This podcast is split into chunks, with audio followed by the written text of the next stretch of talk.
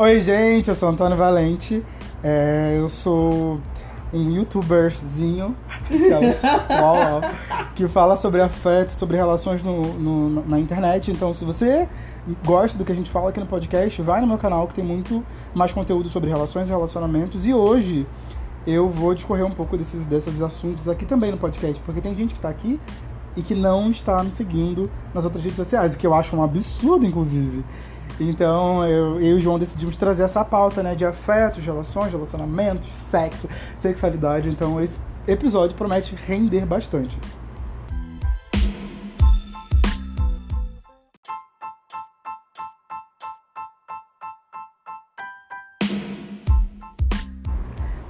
Mas eu já vou pedindo para vocês seguirem nossa página no Instagram, que é meu, arroba meu Deus onde eu tô, para vocês ficarem ligados, né, do que a gente tem postado, porque tudo que a gente posta referente ao nosso podcast tá lá na nossa página no Instagram. Aproveita para seguir o João Marcos Bigon também e me seguir, Antônio Valente, como eu já disse, para a gente poder ficar um pouco mais perto e interagir sobre esses episódios.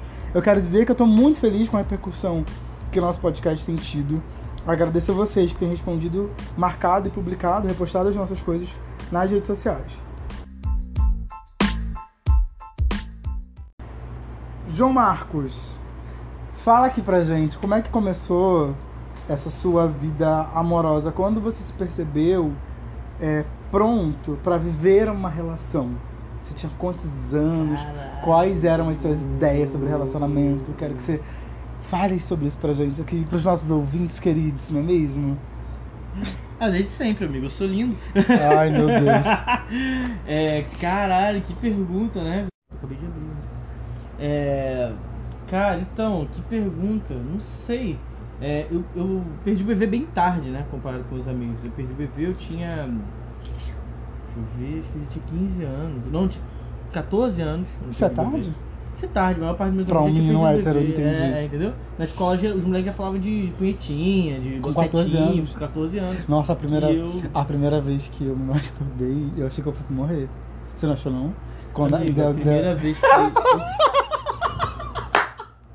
João Marcos, eu lembro até hoje, eu tava deitado na cama e eu tinha medo da escola e aí tinha tido um, um papo sobre punheta. Eu sabia como batia uma punheta, né? Mas eu nunca tinha batido. Tinha a questão da impureza sexual por conta da religião, Sim. né? E aí eu falei, ai ah, gente, vou experimentar esse negócio. e aí eu comecei a me masturbar, me masturbar, me masturbar. Quando eu ia gozar, que a perna ficou dura, que eu, eu achei que eu fosse morrer eu parei, assim, tipo, eu não cheguei ao orgasmo porque eu fiquei com muito medo de morrer. Aquela sensação pra mim era uma sensação de quase morte. Amigo, então. Caralho, é isso, é sobre isso. Amigo, então, eu não, eu não me masturbei. A primeira vez que, que eu fui eu, que a masturbação aconteceu comigo, não fui eu. Eu fui masturbado. A primeira vez que eu gozei na vida foi uma menina que me tocou punheta na garagem da minha casa. Jesus amado. Cara, e eu assustadíssimo, porque eu nunca tinha gozado na vida. Mas você não falou pra ela que nunca tinha gozado? Porra, não, claro que não. Ah, e massa tá demais pra falar que nunca Cara, cara, eu senti uma dor no cu, tá ligado? Doeu? Cara, doeu meu corpo todo, tipo assim, foi uma coisa que eu nunca. É óbvio, primeira vez que eu gozei, né? Cara, foi um bagulho muito estranho, muito bizarro, muito bizarro, muito bizarro. Fiquei com muito medo, mas foi muito bom. Aí eu fiquei assim, caralho, eu quero de novo, mas será que vai doer de novo?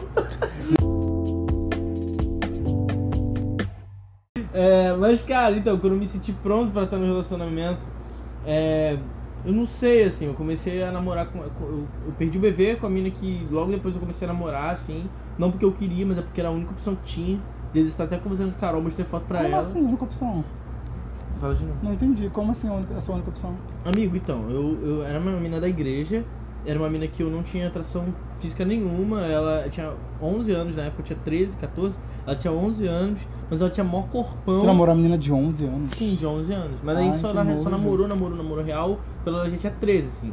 Mas, Mas é, João! Pois é, continua. João, não, não, não. Pois é, bizarro, né? Bizarro. Mas ela já tinha namorado, ela tinha uma vida que já tava rolando, tá ligado? E eu era lerdão. Eu lembro que quando eu perdi o bebê com ela, os caras que estavam. O meu primo, minha prima, a galera que tava na sala com a gente, vendo Pirata do Caribe no fim do mundo, ficou me, apelid, me apelidou de limpa-vidro, peixe limpa-vidro por uns três meses, porque eu, eu perdi o bebê e ficava beijando ela. Ai, que nojo. Uma benção assim, tá ligado? Uhum. Ai, que nojo. E, aí eu, eu falei, eu falei, cara, eu não tinha nenhuma, nenhuma intenção de ficar com essa mina, mas era uma mina que me dava mole na época, uhum. descaradamente. eu sabia que tinha garotos que tinha uma coisinha e tal, mas eu era muito novo, então eu, tinha, eu era de igreja, então os garotos tinham uma coisinha, nada era descarado. Essa menina não, essa menina meteu, meteu louco ela tinha, ela tinha 11 anos, já tinha namorado, tinha 12 anos. Ela tinha namorado e tal, já tinha ficado com a galera. Ela virou falando na minha cara que queria me pegar. E eu falei, pô, então Vou pegar, vamos, é a né? oportunidade que eu pois tenho. é. E ela era. E tipo assim, eu mostrei a foto pra minha menina, minha menina falou, a Carol, Joana é muito feia. Eu falei, ela era mais feia. Imagina. Pois é. 13 E aí- anos atrás. Pois é. E aí, tipo, é, foi muito doido, porque a gente tá, namorou, mas eu não me senti preparado pra ter um relacionamento. Eu não sei dizer quando isso começou, não sei se foi no meu antigo relacionamento, da, da minha atual namorada. É, eu acho que sim, eu acho que sim. Foi meu, que foi a primeira vez também que eu fui na casa, pedir pra, pros pais, o caralho, ter um, uma, uma responsabilidade de levar, de buscar, de estar junto, de ir na casa, de, enfim, de ter um relacionamento de verdade. Eu fui um garoto que foi muito namorador, assim. Eu era um bagulho por ser crente, muito carente, né? E, e inseguro. Crente carente, melhor combinação. E inseguro. É, ficava com uma mina, a gente ficou mais de uma vez, pum, namorava. Vou namorar, tá. Então eu namorei muito, mas eram sempre namoros antes da minha ex, assim. Eram, foi sempre namoros de adolescente. Então, tipo assim, eu buscava a menina na porta da escola, a gente ficava numa rua atrás, que é uma rua escura, e aí só porque o pai dela podia me matar a qualquer momento. Então, nada além disso, tá ligado? Uhum. É, então eu tive uns, uns lances assim que eu não, nunca me senti. É muito doido. Eu nunca imaginei, por exemplo, com nenhuma dessas garotas que eu fosse casar com elas, tirando a minha ex, né? Que eu Uhum. fui noivo. Mas é, que eu ia casar com elas. Eu nunca imaginei um futuro com essas meninas. Uhum. Porque eu nunca imaginei que aquilo ali era alguma coisa real, tá ligado?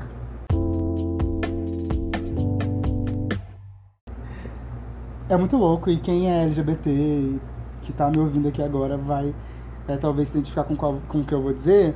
É que pra gente que é LGBT, a gente tem dois períodos na nossa vida. Que é o período onde a gente ainda não se entende ou não se aceita. E o período que a gente tá aceito. Então, ou seja, eu perdi meu bebê com uma mulher, eu namorei duas meninas. sim! E depois que eu me entendi enquanto gay, eu tive a primeira experiência com homem, com outro homem, de beijo, o primeiro namoro com outro homem. Então eu não invalido as minhas experiências com mulheres, mas não agregaram muita coisa. E não porque elas eram mulheres, mas porque eu não estava vivendo a relação que eu queria viver. Né? Então eu tive essas duas fases da minha vida, beijei por aí também, com 13, 14 anos. Namorei duas meninas, mas só beijei o primeiro homem com 17 para 18. Que eu falei até sobre ele aqui, o Raimundo, inclusive. Raimundo! Saudades. Raimundo, a gente? Eu tinha 17 para 18 anos. Mas é, por conta da culpa cristã e tudo mais, é, a minha relação sexual, minha vida sexual começou tarde. Eu fui transar a primeira vez com 21. Eu saí da igreja com 18, mas só transei com 21. E, e diferente de você, eu não tinha possibilidade de beijar o menininho na escola. Eu não podia buscar o menininho que eu queria beijar na escola. Muito pelo contrário, eu não podia nem falar pro menininho que eu gostava dele. Porque isso seria um problema. Então a, a minha dinâmica relacional na minha adolescência era. não tinha dinâmica relacional. Se eu quisesse namorar, tinha que ser com meninas.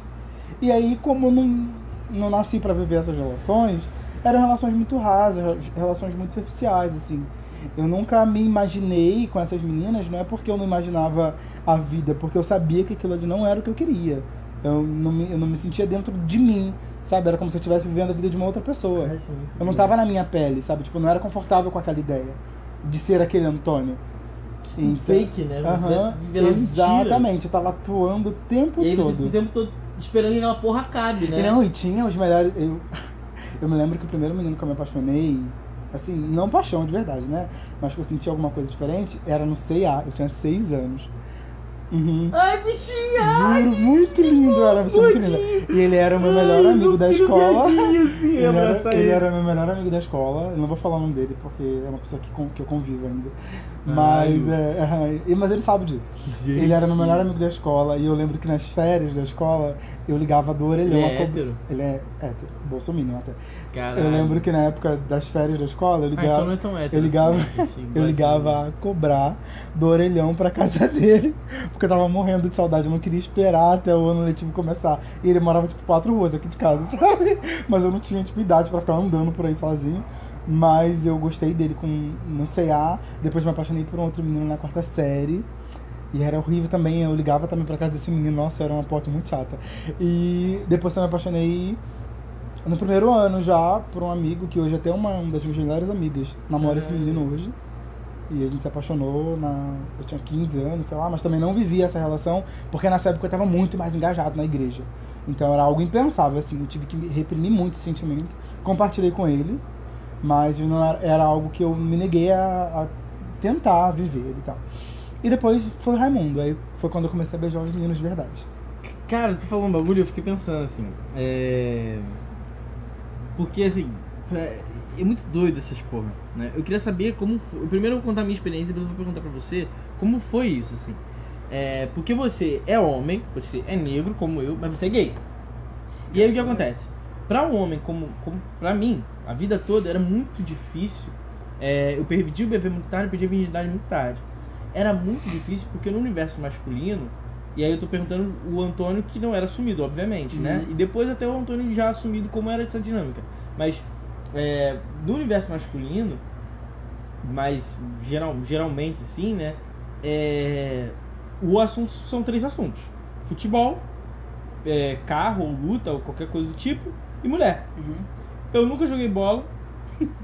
Sou péssimo, meu pai era péssimo também. Meu pai nunca tentou me forçar a aprender essa porra. Me machucava. Nem pra goleiro eu servia porque eu usava óculos, a bola batia na minha cara, quebrava meu óculos. Carro, não entendi porque meu pai nunca teve carro, então nunca manjava nada de carro, tá Uhum. ligado? Eu gostava de desenho, outras coisas. E mulher eu fui perder bebê tarde. E aí é foda, porque isso inviabiliza qualquer diálogo com outros homens, qualquer tipo de convivência com outros Uhum. homens. E você não tem o que contar. Eu não Uhum. tinha o que contar. Então por várias vezes eu enviei, eu criei, tu acredita que eu criei um Facebook, um Orkut fake pra uma menina que nunca existiu. Eu peguei uma foto no Google de uma menina aleatória, batizei ela de Carol, Olha, profecia! Caroline, Caroline, é, loura e tal. Ai, que E ela me adicionava e eu mudei status do Orkut. É, não tirei uma foto nossa junto, ela me mandava, eu me mandava através dela. é, depoimento e tal. E eu mandava pra ela, perguntei na escola uma historinha, uma mentira pra contar. Isso, cara, eu já tava, tipo. No, eu tava sério, assim, tá ligado? Já era um Nossa. adolescente, já tinha meus, sei lá, 13 anos, tá ligado? E aí, tipo, eu queria ter uma coisa pra contar, porque eu não tinha o que contar, o que conversar com os moleques. Eu não tinha nada, nada, nada, nada. Nenhum tipo de convivência, não tinha como, né? E aí é muito doido, porque assim, você é homem, só que você é gay. Uhum. Como que funciona isso, assim? Como, como, como, se como você se, se socializava com outros homens, por exemplo? Se você não gostava de mulher, muitas vezes você, como tá falando, você não tinha uma namorada porque você preferia se reprimir e tal. E depois disso, como foi, assim? Como, como funciona pros homens gays esse lance do assunto sobre relacionamento, sobre namorado. É uma obrigatoriedade, porque pro universo masculino é uma obrigatoriedade. Você tem que, em algum momento, falar de mulher, de, ou de quem você tá pegando, ou da sua namorada, ou qualquer coisa do tipo. Então, eu nunca me senti, na verdade, pessoas é, LGBTs nunca são muito estimuladas a viverem seus afetos, né? Então ninguém falava pra mim, tipo, tá na hora de namorar, porque eles não queriam que eu trouxesse um homem aqui em casa, porque eles já tinham percebido que eu não era hétero. Então ninguém perguntava da namoradinha, não tinha essas questões na minha família. Caralho. Mas na minha adolescência e também no início da minha juventude, da minha vida adulta, eu era muito engajado com as coisas da igreja. Eu, eu centralizei toda a minha atenção Pra não ter que, que me dividir. Então, você não namora por quê? Eu não namoro porque eu tenho muitas responsabilidades na igreja. Caralho. Eu não namoro porque eu estudo muito. E aí, se você parar pra lembrar da sua adolescência, você vai perceber que os meninos gays da sua sala eram os mais inteligentes. Porque a gente tinha que focar em alguma coisa pra poder tirar o foco da gente em outra. Então, Ou assim, tinha uns talentos assim bizarros. Sim. Desenhava pra caralho, dançava pra caralho, Sim, cantava pra mas caralho. tinha que fazer alguma outra coisa pra não ter que ter uma vida normal. Então a gente não podia. Como é que eu vou falar de relacionamento se eu ia falar de quem? Dos meninos? Tipo, Era impossível. Então, é, a minha desculpa na, na, no início da juventude que eu não namorava, porque eu era muito engajado com a igreja, eu trabalhava e estudava muito. E na adolescência era a mesma coisa. Eu peguei várias responsabilidades. Eu fui virei presidente do Grêmio, lá, lá, lá, lá, lá, pra não ter que ter uma vida comum. Então eu não tive esses assuntos. Graças a Deus, porque pra mim era muito desconfortável quando eu chegava nos lugares e pessoas estavam falando de mulher, falando de futebol ou falando de carro, porque eram coisas que pra mim eram extremamente desinteressantes. Até hoje é, né? Mas é porque eu achava que as pessoas precisavam ter outros assuntos. Então eu obrigatoriamente fui me envolvendo com várias coisas para ter que fugir desses assuntos. Porque o meu medo com essa questão da minha sexualidade era ter uma heterossexualidade disfuncional, uma heterossexualidade compulsória. Porque eu conheço vários meninos gays da minha adolescência, da época da igreja principalmente, que para não assumirem a sua sexualidade, para não aceitarem, eles saíam namorando todo mundo, então entrava e saía de relacionamento, machucava um monte de menina. Eu tenho vários amigos gays que são casados com mulheres hoje. A gente conhece, no caso. É, enfim. João Foqueira, ele não se aguenta. Mas a gente tem vários amigos gays que são casados com mulheres hoje.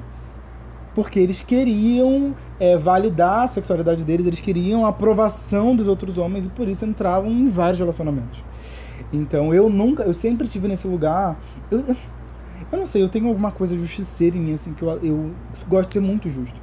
Então eu ficava pensando na menina, tipo, cara, não é legal fazer essa menina se apaixonar por mim, essa menina criar sonhos comigo, comigo, para eu não conseguir alimentar, porque eu não vou dar conta disso, não é isso que eu quero viver. Então eu me sentia, eu ficava muito sozinho, mas para não machucar as outras pessoas, já que eu não podia ficar com quem eu queria ficar, ou com o gênero que eu queria ficar. Caralho, cara, nossa, isso é muito doido. Porque assim, é, eu falei do universo masculino, mas na adolescência, a função que estipularam que pro adolescente, além, obviamente, que os pais mandam, que é estudar, caralho, né? É se envolver com outras pessoas. Uhum. É se apaixonar, é se relacionar.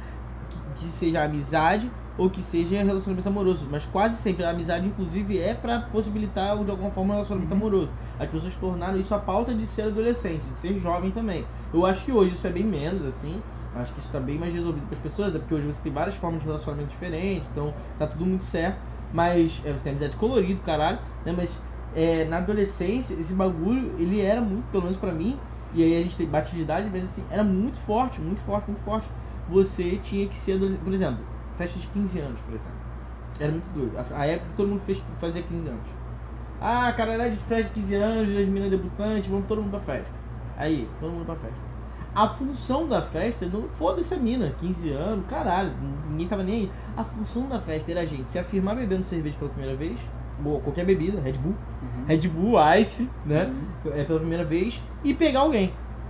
Tá ligado? Uhum. Showzinho, esse bagulho, tudo da adolescência, a ideia, a função única do parada era fazer você pegar alguém. E aí tu pensa, tipo assim, você é preto, você é, não tá no universo dos moleques, uhum. de todos os outros homens. No teu caso, mais grave ainda, assim, porque uhum. quantos caras gays que iriam te querer tinham na, na no rolê. Uhum. E na verdade nem queriam te querer, mas quantos caras gays teriam no, no rolê? Ou, ou, podiam chegar em cima de mim, tipo, não tinha essa, essa condição. E eu me lembro também que na minha adolescência eu era o melhor amigo de, das meninas. E quando eu comecei a minha vida adulta, mesmo já aceitando a minha sexualidade, eu me coloquei muitas vezes nesse lugar de ser amigo das meninas bonitas para favorecer os meninos. Então a minha relação com outros homens, relação de amizade com outros homens, se dava em ser a ponte entre a menina bonita que ele queria pegar e ele. Então os meninos não eram meus amigos porque eu era muito legal. Eles eram meus amigos porque eu podia colocar as amigas na fita deles. Então era uma admiração seletiva, era um respeito seletivo. Eles falavam mal de gay e muitas vezes eu ficava calado porque eu queria manter aquela relação de amizade, para mim era importante ter aquela referência, eu achava que era importante ter aquela referência, mas na verdade só existia um fim, que era pegar as minhas amigas. Então, os meninos me tratavam super bem, porque eu era amigo de todas as meninas bonitas do colégio, eu era amigo de todas as meninas bonitas da igreja, como não ser meu amigo? Sabe? Então, eles já sabiam que eu era gay, mas eles mantinham essa relação para ficar com as minhas amigas. E eu, para ter essas relações, porque tipo, vivi muito tempo sendo amigo só de mulher, eu me colocava nessa situação, sabe? Cara, então, é muito doido, né? Eu não sou gay, mas eu não era o cara que. o outro cara, o que performava a masculinidade, que vai pegar as minas, né? Uhum. E eu me submetia. Eu era um amigo, eu só tenho um amigo mulher até hoje. A maior parte das minhas amigas são mulheres. Uhum. Você conhece, na verdade, todos os amigos homens que eu tenho, você conhece. Uhum. Tá ligado? E dá pra contar no dedo de uma mão, se pá. E aí, tipo assim, eu sempre me coloquei pra ser um amigo das meninas por, primeiro porque é, o universo dos homens era um universo que me oprimia, porque eu me sentia obrigado a entender aquele universo, eu não conseguia alcançar aquele universo, os caras deixavam isso claro o tempo todo. Então o universo onde eu sempre era o cara que ia ser zoado, que ia apanhar, enfim. E aí o universo das meninas, porque muitas delas eu tinha algum tipo de interesse, então eu tentava tratar bem para que aquela mina visse que eu seria um cara legal para ela ter alguma coisa, tá uhum. tá ligado? Só que sempre, irmão, era tipo assim, a gente é só amigo. tá ligado? A gente é só amigo, é só amigo. E óbvio, nunca entrei naquelas desses caras que ficam falando, ah, friend zone, caralho. Tipo de, ah, agora eu vou tratar mal, vou escrotizar essa menina aqui porque ela. Não, Ela continuava, amiga. continuava na boa, que ela quer ser minha amiga e tá, vamos ser amigo. Né? Mas tipo assim, ao várias dessas meninas eu tinha algum tipo de interesse, ou no, ao longo da amizade surgia algum tipo de interesse, eu ia lá, fazia cartinha, quer namorar comigo, quadradinho sim, Ai, quadradinho Deus. não. Mentira. Deixava a cartinha anônima na mesa da mina Ai, que e o caralho. E, Ai, que mano, vergonha de ser hétero. e, Muita vergonha de você. e aí.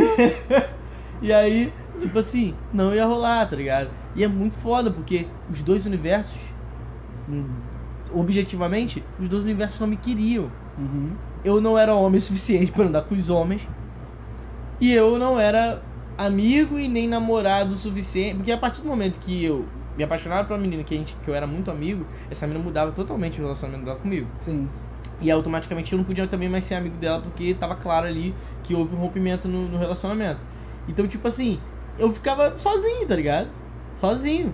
Eu só fui ter, e aí é que tá, eu só comecei a ter ciclos de sociabilidade quando eu resolvi virar um moleque escroto, como eram a maior parte dos moleques que eu odiava. Uhum. E eu nem cheguei ao nível deles porque eles eram bonitão, caralho, os moleques pica da escola, e tinha grana e tal. Mas eu comecei a ser um moleque que era o cara que ia zoar todo mundo. E Uhum. foda-se. Se você é mulher, se você é homem, eu vou ser o cara que vou arrumar uma parada pra te zoar. Então até os moleques que eram os pica da escola, eu dava um jeito de zoar, tá ligado? Então, eu lembro de um moleque, que ele era filho de vereador em Caxias. O pai dele tinha muita grana. Eu já peguei o filho É. do prefeito daqui de Caxias. Sério? do, do antigo prefeito. Visito. Não fala Ai, muito. caralho. É. Enfim, é, mas tinha um moleque, ele era um. As meninas. Aparelho, na época, a moda era ter aparelho. Ah. O moleque tinha aparelho e andava com. Ele era o, o, o manequim de multimarca. Só roupa de marca. E era filho do vereador. E aí, todas as meninas queriam ficar com ele. Cara, eu não sei de onde eu tirei que a cara do moleque parecia o homem brinquedo do Superman. Falei, ele era bem branco, ele tinha bochecha meio rosada. Aham. Aí eu falava assim, caralho, esse moleque é a cara do homem brinquedo, velho. Brinquedinho, brinquedinho, brinquedinho. Cara, e você mano, é a pessoa que eu não seria amigo nesse adolescência. Ainda bem que a gente se conheceu irmão, era a minha única forma de me blindar, tá ligado? As meninas não me queriam porque pra elas eu era feio, eu era o. sem peru, tá ligado? Eu era o, o, o- despotencializado. Mas por causa do seu Entendeu? tamanho, por causa do, do seu biotipo? Por tudo, por tudo, porque eu era o nerd, porque eu, pelo meu biotipo, é, por tudo, por eu não jogar bola, por eu não praticar nenhum tipo de esporte, nada, tá ligado? Nossa, Eu era o, o zero, zero masculinidade. E pros caras, mesma coisa. Então o que eu ia fazer? Então foda-se, eu vou ser o cara que vai zoar todo mundo. E aí eu virei o inferno na vida das pessoas. Depois eu descobri que eu podia ser o dançarino, eu dançava na escola, ensino médio. Jesus Eu Era amado. o dançarino. Você passava muita vergonha, João. Cara, eu dançava muito. ah, muito. impossível, você não dança muito hoje? Porra, tu, ah, porque tu nunca me viu bêbado dançando. Não, já sim, não quero mais. Traumatizado, inclusive. Então, é, eu, eu sinto que o rompimento com, essa, com esse lugar de melhor amigo das meninas e, o- e a ponte entre as meninas e os caras mudou pra mim quando eu tive meu primeiro namorado. Só que por conta de não ter tido uma, uma educação sexual e também por muita influência da religião, é, na primeira vez que eu transei, eu achei que eu fosse pegar AIDS, assim. É sério, eu achava que o Caralho. castigo de Deus pra mim, por ser gay, era me colocar uma doença. Então, assim, transou, vai ficar doente pra poder mostrar quem é Deus. E aí eu tive muito medo, assim, eu- esse primeiro namorado. Mas foi um start, assim, tipo, falei, ai, eu posso mesmo fazer isso. Tipo, eu posso ter mais do que essas relações rasas. Porque é isso, amigo, pra quem é LGBT, e principalmente pra quem é gay, né? Essas primeiras relações com homens são relações clandestinas, sabe? Existe uma coisa que com vocês eu acho que é um pouco diferente. Mas a maioria dos meninos gays que eu conheço, ou que eu acompanho, tiveram a sua iniciação sexual com homens muito mais velhos.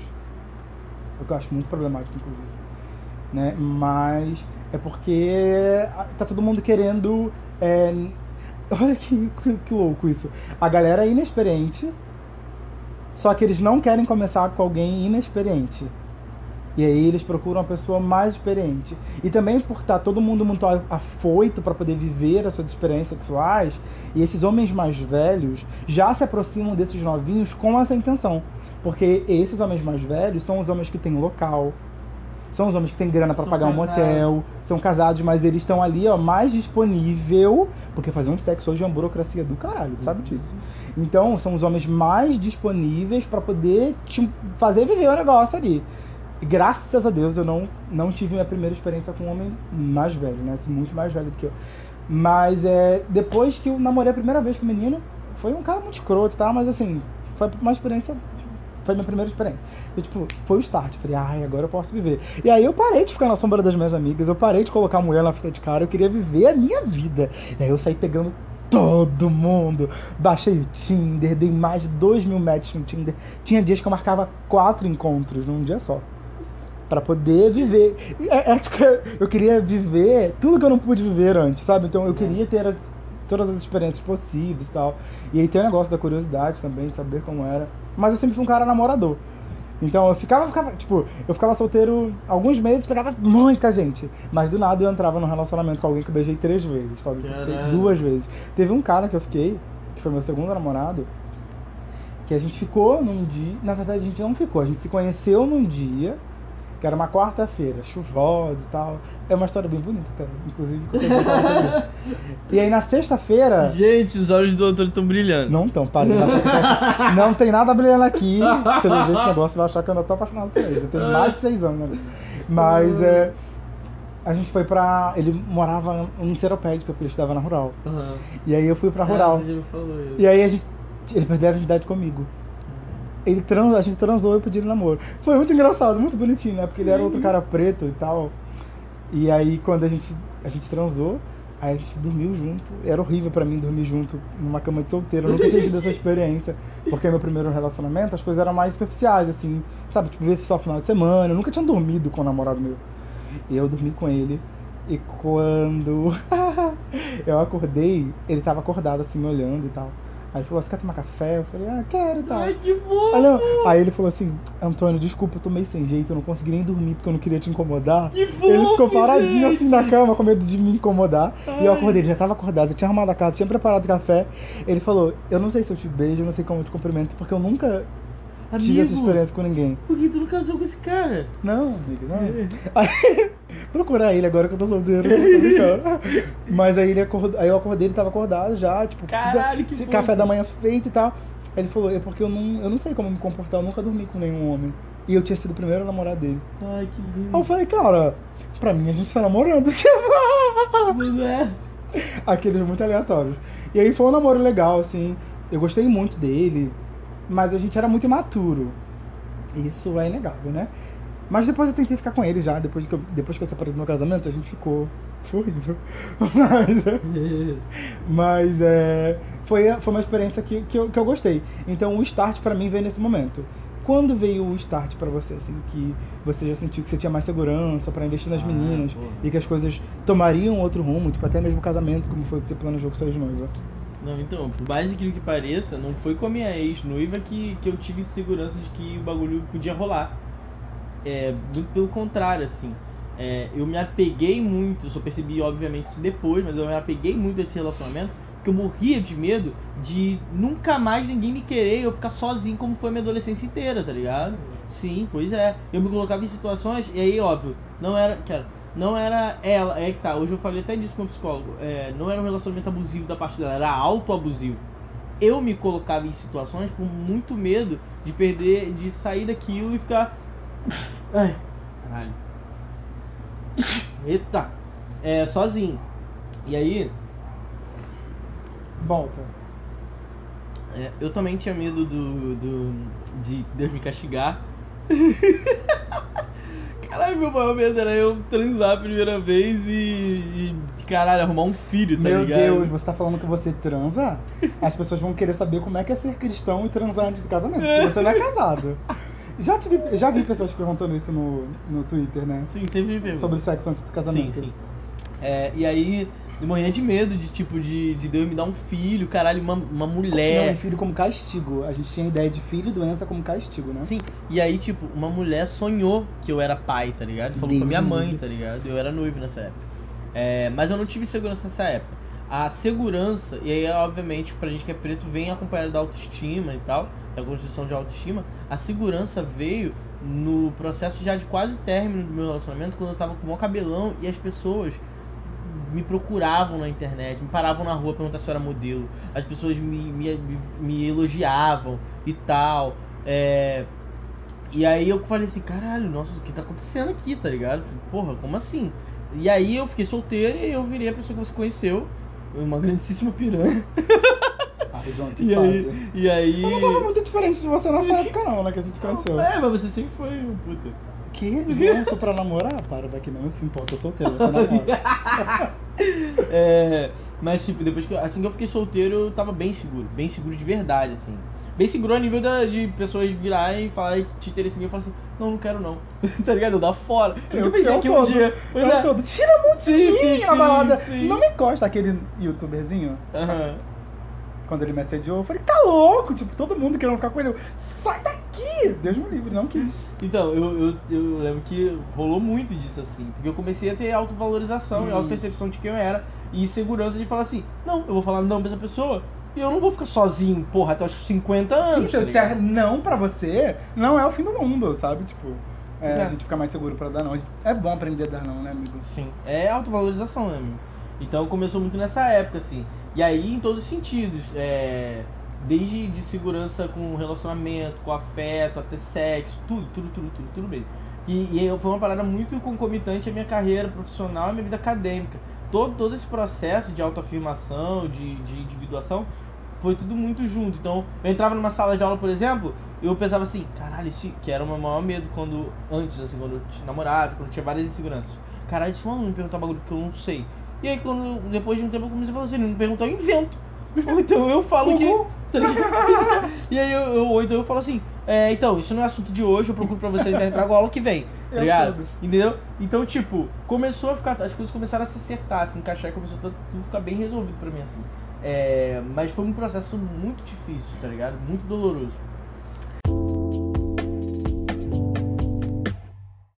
Então, eu disse que o start se deu nesse meu primeiro relacionamento, mas a segurança. E aí eu digo segurança de um modo geral, tipo a segurança de que eu posso ser um bom namorado, a segurança de que eu sou desejado, a segurança de que, que, eu, que eu tenho uma boa performance sexual, só veio depois do meu casamento. Essa minha relação, que foi a relação mais duradoura, que eu tive mais, mais intensa, né? Foi o que me trouxe várias certezas sobre mim. E eu falo sobre isso até no meu canal no YouTube. Inclusive, se você não é inscrito no meu canal, vai lá se inscrever, Antônio Valente. Jabá não, falei no outro podcast. Não foi nesse. Ah, Ah, não, foi nesse. Foi nesse, no começo desse, pô. Enfim, vai se inscrever. É, tudo isso se deu a, a partir do, do meu casamento. Porque nessa relação mais próxima, eu descobri muito mais sobre mim do que sobre ele. A nossa relação me desafiava muito. Viver essa, viver essa relação dessa maneira, né? Tipo, no formato de casamento, dividir contas, dividir vida, me desafiou a, a acessar um Antônio que solteiro ou de namorico eu não conseguia acessar. Eu pude descobrir a pior parte de mim dentro desse relacionamento e a melhor parte também. Então, a maneira como ele olhava para o meu corpo, a maneira como ele desejava o meu corpo, me fez olhar para o meu corpo com outros olhos. Quando eu me olhava pelos olhos dele, eu me achava muito mais bonito. Isso é incrível, né? E a- Eu, eu, eu me, me sentia alguém melhor por como ele me via. Ele ressignificou o Antônio que eu era. Amigo, amigo. Ele, vamos chorar? Viado, olha só, eu passei a minha vida toda, passei minha vida toda morrendo de vergonha no meu corpo, morrendo de vergonha, porque eu tenho corpo de criança, magrelo, pequeno Corpo e tal. infantil. Corpo, corpo infantil. E aí eu passei minha vida toda morrendo de vergonha, morrendo de vergonha. E aí eu terminei o meu relacionamento, e assim, antes de eu terminar meu antigo relacionamento, no processo, é, teve um hiato, assim, em algum momento, ela pediu pra dar um tempo, caralho. E aí, cara, uma porrada de menina começou a me chamar de gostoso. Eu falei assim, cara. Com esse corpo infantil. Pois é, né? E aí, tipo, na minha adolescência, gostoso, eram os moleques como? Marombado, Aham. pá. Eu falei assim, porra, mas que estranho, tá ligado? Eu só tenho. Porra, eu sou magrelo, tenho corpo de favelado, assim, é uma barriga definida e só, Aham. né? E eu falei assim, cara, não, não sou gostoso. Eu tinha muitas questões, eu não usava bermuda, eu tenho pouquíssimas bermudas. Porque minha perna é muito fina, então eu morria de vergonha. Mas shortinho de Pois é, entendeu? E aí, tipo assim, eu fiquei solteiro e foda-se. Eu ficar sem camisa por qualquer motivo. Eu andava de bermuda e shortinho, shortinho, cara. Sem shortinho que gente fica usando, de shortinho por qualquer motivo, tá ligado? Parei de ter qualquer complexo com essas paradas, com meu nariz, com a minha boca. Cara, minha boca era uma questão, tá ligado? Eu, Sério? eu fazia assim, ó. Pra diminuir a boca. Pra diminuir a boca. Eu, eu meio que trancava a boca nos lugares, assim, porque era muito uma questão quando eu era adolescente e tal. E depois que eu fiquei solteiro, mano, os pessoal só falava da minha boca. Eu falei, foda-se, não, senhor. Vou fazer biquinho na foto. qualquer situação, tá ligado? Então é, é muito doido, né? Não, sim, e aí é, a maneira como esse meu ex-marido me via fez eu me olhar com outros olhos. E então eu acho que muito da minha, da minha autoestima E do meu autocuidado veio a partir de como ele me via, de como ele cuidava de mim. Eu sei que a gente não precisa da validação das pessoas para poder se sentir bonito, desejado e tudo mais. Só que essa relação despertou em mim é, um olhar que eu não tinha sobre mim. Inclusive, amigo, eu me lembro que nas minhas primeiras transas, eu transava e botava roupa imediatamente. Eu não gostava de ficar pelado. Eu tinha muita vergonha de, de como aquele outro cara ia me ver. Então, tipo, eu namorei duas vezes antes desse meu casamento, e nessas duas relações, a dinâmica era essa, transou, botou roupa. Eu não ficava desfilando de cueca, pelado, dentro de casa. E dentro desse relacionamento, eu me senti seguro. E parecia que quanto mais eu me mostrava, mais ele me queria, mais bonita ele me achava. Então, olha que louco! Tipo, o cara conheceu o pior de mim, e ainda assim foi a pessoa que mais me amou, de longe, sabe? Então, isso também me deu confiança e segurança para as relações que vieram depois. E aí, quando eu falo sobre relações, eu falo sobre relações de modo geral. Tanto as de namoro, que foi um namoro, dois namoros, quanto as relações mais esporádicas mesmo. Eu ia transar com os caras, assim, sexo casual, ficava pelado na cama com o cara, tô nem aí. Não tinha vergonha de ficar pelado, chegava tirando a roupa, tomava banho, É. tomava cerveja, sentava pra fumar peladão. Isso pra mim já não era mais uma questão, porque eu tava muito bem resolvido com quem eu era. Mas essa, essa, essa virada de chave veio a partir desse relacionamento, sabe? E aí hoje, que eu sou solteiro, mas eu sou muito feliz, eu sou muito bem resolvido com o meu corpo, eu sou muito bem resolvido sexualmente, eu sou muito bem resolvido com a minha performance sexual. Eu já não, é, eu já não me coloco em situações que não são boas pra mim. Eu sei dizer não, eu sei o momento de parar. Eu não faço qualquer coisa por sexo, eu não faço qualquer coisa por amor. Então tudo isso hoje pra mim é, é uma coisa muito tranquila. É, obviamente, a gente precisa entender que todo relacionamento que a gente vai entrar é novo. Então, por mais que você tenha maturidade, você tenha, é, tipo, discernimento para poder decidir as coisas, é uma pessoa nova, é uma situação nova, e você vai ser uma pessoa nova também. Porque a gente sai da vida das pessoas levando um pouco daquela história. Então, tipo, todo mundo que passou pela minha vida deixou um pouquinho aqui, e eu também deixei um pouco de mim na vida de muitas pessoas. Então, a cada dia, a cada relacionamento, eu vou me renovando, mas assim, existem coisas que, que eu já sei que eu não quero mais. E eu acho que isso. É, é- é isso, eu acho que tem coisas que eu não sei se eu quero. Mas o que eu não quero já tá muito bem estabelecido. E isso me poupa de viver algumas coisas ruins.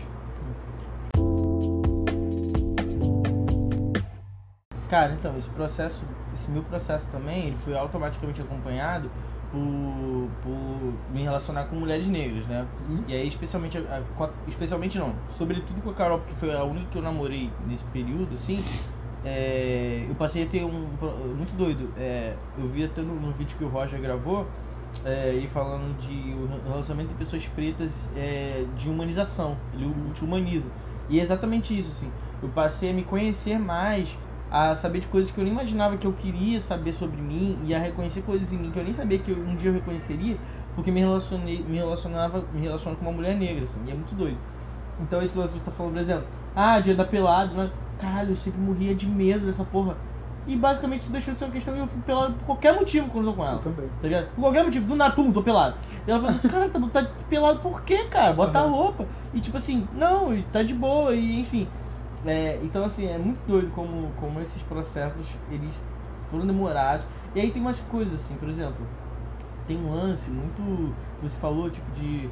Ah, a gente precisa da validação de outras pessoas e tal. Isso, na minha opinião, é um papo muito de uma galera branca de construir ideias. Por quê? Quando você passa a maior parte da sua vida debaixo do que as pessoas dizem que você é, a única coisa que muitas vezes possibilita você se enxergar de outra forma é o que as pessoas passam também a positivar sobre você, Aham. dizer que é bom em você, tá ligado? Não é só uma questão de se enxergar, tá ligado?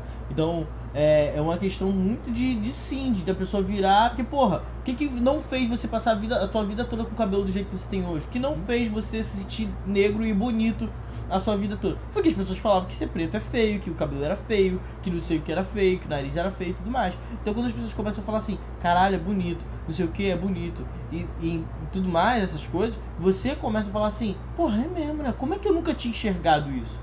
Realmente, eu sou bonito, tá ligado? E aí automaticamente é um outro movimento. Você começa a enxergar outras coisas que você achava e jurava que era bonito, feio pra caralho, tá ligado? Uh, Sabendo sei que eu tô falando de gente branca.